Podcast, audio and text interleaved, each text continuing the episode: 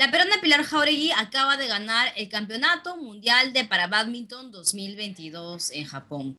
Por un estrecho margen le volteó el partido a la turca Emine Sekin en la categoría WH2. No fue un partido fácil, pero Pilar consiguió la victoria cuando decidió que debía relajarse y solo dejar su juego fluir. Lo que hice fue un partido muy duro. Eh, el segundo set perdí un match point, me volteó y, y bueno, ella hizo el punto y bueno, el tercer set, el tercer set, pues, cuando volteamos de cancha, estuve muy relajada. Dije, te voy a ganar. ¿no? Tenía esa seguridad que le iba a ganar. Pilar empleó una silla de ruedas para jugar deporte y también para moverse y desplazarse porque nació con una luxación congénita de cadera. Desde muy niña, sin embargo, a ella siempre le han gustado los deportes. Ha practicado básquet, natación, corrido en maratones y jugado tenis. Sin embargo, con el pasar de los años fue perdiendo movilidad en las piernas. Incluso llegó un punto de su vida en el que tuvo que tomar una decisión.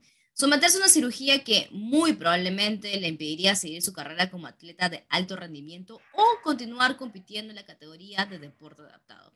Los hechos prueban que Pilar no se equivocó para nada. Es tricampeona panamericana de para badminton y reconocida además como una de las mejores de América por el Comité Paralímpico. Hola, ¿qué tal? Mi nombre es Lucero Chávez. Hoy es martes 15 de noviembre del 2022. En el episodio de la válvula del lado B de las noticias, conversamos con la atleta de élite Pilar Jauregui. Ella es una persona para quien los miedos y las dificultades están hechas para ser superadas con trabajo, disciplina confianza en una misma.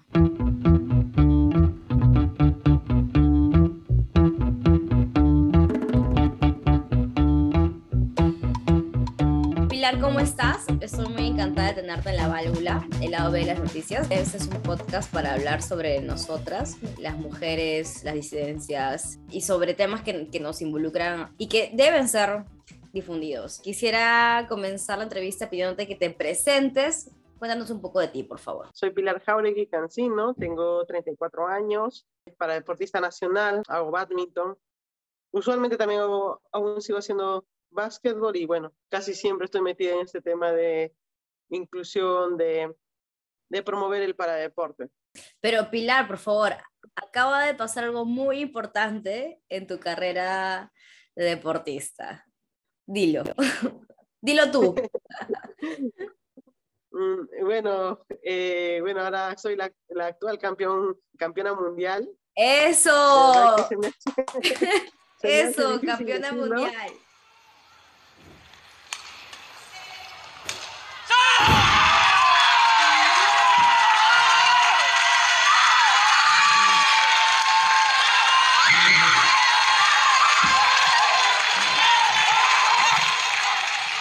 que trabajé muchísimo para esto.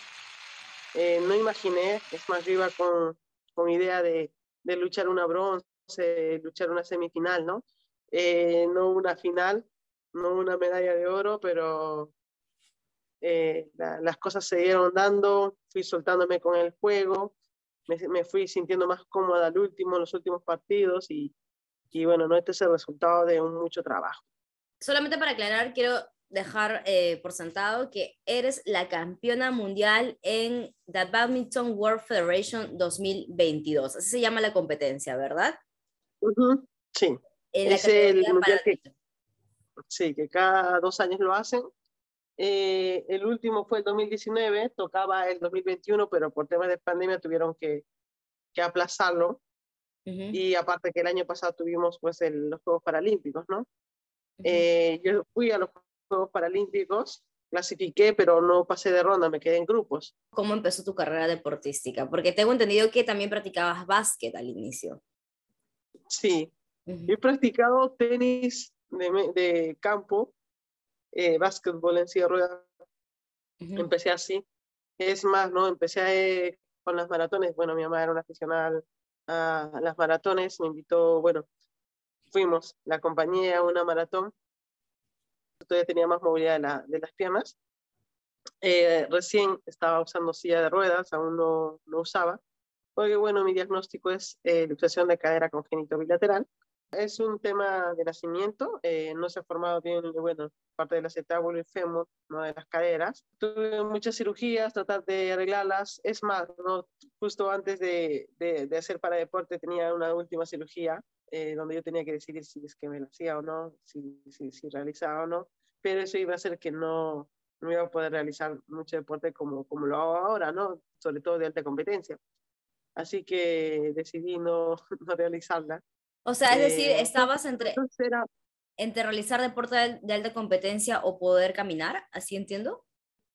Eh, no tanto así, porque no era un 100% que caminara, era una posibilidad, así que no era algo seguro, así que yo dije que mejor no. Aparte de eso, la, la operación era muy riesgosa, ¿no? Bueno, esto hizo que, bueno, hasta el momento todavía, cuando estoy compitiendo o, estoy, o, hago mal movimiento, hace que mi cadera se, se luxe. ¿Desde qué edad más o menos practicas deporte? ¿Empezaste, dices tú, con tu mamá que te llevaba a competencias de atletismo? Sí, más o menos yo creo que empecé el paradeporte desde los 18, 19 años. Ya más o menos, más así fuerte como que a los 22, ¿no? Empecé más, más, 22, 23. ¿Cómo fue realmente atreverse a ser, como tú bien dices, una deportista eh, de alta categoría? pese a tener esta, que muchos le ven como una discapacidad o estar en silla de ruedas? Yo siempre, muchas veces, como todos de, adolescentes jóvenes, dices, oye, ¿podré hacer esto? Y si me hago tal cosa y si no. Y yo recuerdo clara, claramente así que yo decía, mamá, voy a, voy a surfear, pero tengo miedo, ¿no? Y si, si me pasa algo, y me dice, pero si hijita, no lo has hecho, ¿por qué no lo haces? ¿No? Siempre siempre me ha metido eso en que, que yo puedo hacerlo y siempre, digamos, que yo, eh, yo la verdad he hecho todas las disciplinas, he hecho volei, atletismo, maratones, eh, básquet, eh, de todo. Yo creo que natación, absolutamente casi de todo. Y es por eso, ¿no? Porque digo, wow, me llama la atención eso. Sí, pues pruébalo. Me dice, no, siempre, siempre estaba dispuesta a, probar y, y ver qué, cómo, cómo es ese deporte. Eso siempre me metieron mis papás y una de las cosas que, que siempre me han dicho es que la cosa en que yo decida hacerla la haga muy bien. Me exijo demasiado, demasiado. La verdad que yo me sorprendo de cada día de mí porque la verdad yo voy cada vez voy mejorando y me sorprendo, wow. Pilar, ¿quién eres? Digo, ¿no? o sea, tú misma em, no te terminas de creer la persona en la que te estás convirtiendo. Es que que yo pienso que todos, nunca, nadie llega a su límite. Siempre cada vez puede ser mejor, mejor cada día, ¿no? ¿Qué es lo que te motiva, Pilar, para seguir en eso, para seguir trabajando, para no rendirte? honestamente, bueno, mis padres, ¿no? Pero más creo que yo misma, ¿no? Me motivo, sé que puedo llegar a dar mucho más. Y ahora vamos con este verdadero orgullo peruano, ¿ah? Pilar Jauregui se ha coronado como campeona mundial de para badminton al vencer en la final a la turca Emin Sekin por 21-18, 20-22 y 21-17 durante la Copa del Mundo disputada en Tokio. Un gran abrazo entonces para esta badminton. Cuéntame acerca de Japón. Me dices que tú no fuiste pensando que ibas a ser, voy a repetirlo, la campeona mundial ¿Y qué pasó ahí? Al principio aún no me sentía cómoda con mi juego, no era el juego que, hacía acá, ¿no? Pero la verdad que cada vez que, que, iba jugando, cada vez que me proponían llegar a todas las plumas, yo iba avanzando. Es más, muchas veces me, me olvidaba del score, ¿no? Y yo solamente me concentro cuando... Eso es lo que, lo que pasa, justo decía, cuando yo juego badminton, mientras que la pluma esté volando, yo no pienso en absolutamente nada, solo es, solo sé que tengo que llegar a la pluma, no, nada, nada, nada. Muchas veces me he sentido mal porque o, tengo problemas fuera o tengo problemas en la familia y mientras que juego yo me olvido completamente y he ido así cada partido a ir a pluma por pluma, punto a punto después de ese partido con la coreana que fue muy cerrado, porque fue, gané en dos sets, 21, 19, 22, 20, o sea, muy, muy cerrado los dos sets. El siguiente partido me tocaba contra Japón, Yuma. Yuma siempre me había ganado los partidos. Esta vez yo ya quería, yo la verdad es que desde aquí, eh, antes de, de viajar, yo ya estaba desesperado por viajar. Ya quería competir. Esto es La Válvula, ya regresamos con más.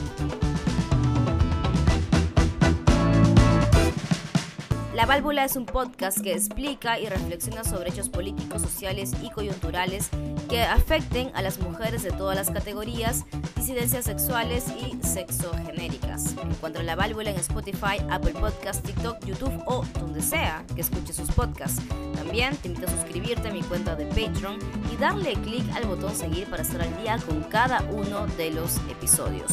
Comparte este programa con tu familia, amigos y amigas y con todas las disidencias. Gracias por escuchar.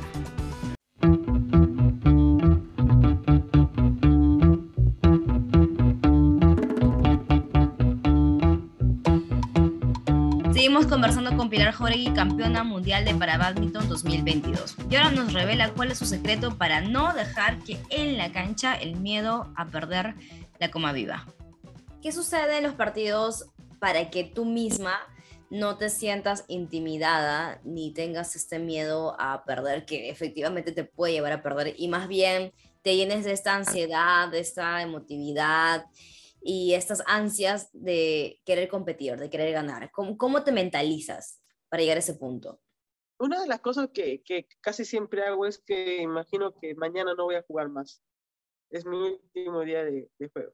Entonces eh, voy a morir a la cancha, ¿no?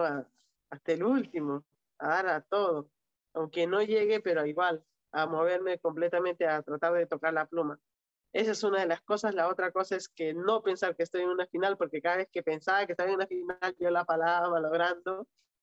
Y, y eso no era, lo tomaba como un simple entrenamiento, ¿no? Un entrenamiento, vale. Vamos a hacer consistencia sin presión. Y era así como los puntos yo los sacaba. El miedo es un factor muy importante en todos los humanos, los seres humanos, y a veces nos puede paralizar. Muchas veces dejamos de perseguir nuestros sueños o aspiraciones precisamente porque nos llenamos de miedo. ¿Alguna vez has sentido mucho miedo? Uh, de repente al principio, cuando jugaba, pero ahora ya no. Del 2020 disfruto mis partidos. Pasa que pasé un tema de salud muy, muy fuerte eh, donde yo me moría por jugar, moría por entrenar, pero sin salud no puedes hacer nada, lo único que tienes que hacer es reposar, descansarte y tratar de recuperarte, no, no hay más, no hay más que puedas hacer. Todo es tiempo y tu cuerpo se encarga de, recuperarse. Así que ahí entendí, bueno, una de las cosas es que aprendí a, a tener paciencia. Y luego eh, aprendí a que debo de disfrutar, gane o pierda. La verdad que me encanta, o sea, no, no es que yo juego, si perdí, perdí porque la otra jugó bien, ¿no? Entonces, este, o porque me falta, pero ya el miedo, los nervios, ya hace muchos tiempos no lo siento. Y una de las cosas que sí hago, por ejemplo, es antes de, salir al campo, es que, que voy al baño, eh, me lavo la cara, me miro al espejo y digo, ya, vamos a filar. Creo que aprendí a jugar ya suelta, muchas veces a veces empiezo fallando, pero ya sé que eso es cuestión de acomodarse en la cancha, ¿no? Es más, casi la mayoría de mis partidos de ahora empecé perdiendo y di vuelta a los sets. ¿Cómo lidias con el fracaso? Porque también me dices que incluso pierdas o ganes, tú disfrutas de tu partido, pero definitivamente no es la misma sensación salir perdedora que victoriosa. ¿O cómo lo ves tú? Sí, no, no, no, yo soy muy picona, me gusta, no me gusta perder, obviamente, no me gusta para nada, pero, pero creo que, nada, yo creo que muchas veces he perdido para ahora poder ganar, ¿no? Entonces uno tiene que muchas veces perder para corregir cosas, para ganar más experiencias, así que, vista deportivamente, recontra egoísta, te cuento que por mí, si, cuando los chicos faltan a los entrenamientos, para mí mucho mejor, los entrenadores para mí solo, o sea, para mí, para mí es así, ¿no? Entonces, ¡Qué acaparadora, por Dios! Sí, soy muy, muy, no, muy, muy egoísta para, para entrenar. ¿Qué opinas tú sobre las mujeres y la participación que tienen en el deporte, especialmente en Perú? Muy pocas hemos sido, ¿no? las deportistas que, que nos hemos animado, digamos, a optar por el deporte. Eh, muchas veces no, e incluso a mí no. Cuando empecé el para deporte me, decían por qué o no mis padres, pero en todos los lugares como que me decían, no, es que no, no hay programa para sillas, para mujeres. En el básquet yo empecé jugando contra los hombres, ¿no? El tenis igual. acá el badminton, los circuitos nacionales los, los, empecé jugando contra los hombres, claro, al principio uno perdiendo, pero después de ahora yo ya gano todo, a todos los chicos, pero es cuestión de, de acomodarse, ¿no? Muchas veces eh, se cierran o dicen, no, no es que no, es, no hay categoría, ¿no? En realidad no hay categoría de, de, mujeres, es de hombres, solo de hombres. Y eso sí, algunas veces nos han cerrado las puertas, pero eh, gracias, a, gracias a, bueno, a mi federación que ha tratado de involucrar más esto, eh, de que todos estemos jugando en un, en un, solo circuito, ha hecho que, que cambien las cosas y en realidad para, para mí mucho mejor, ¿no? Porque yo comencé a subir el nivel. ¿Y por qué, Pilar, crees que no hay espacios para mujeres en el deporte como sí hay ya establecidos para los hombres?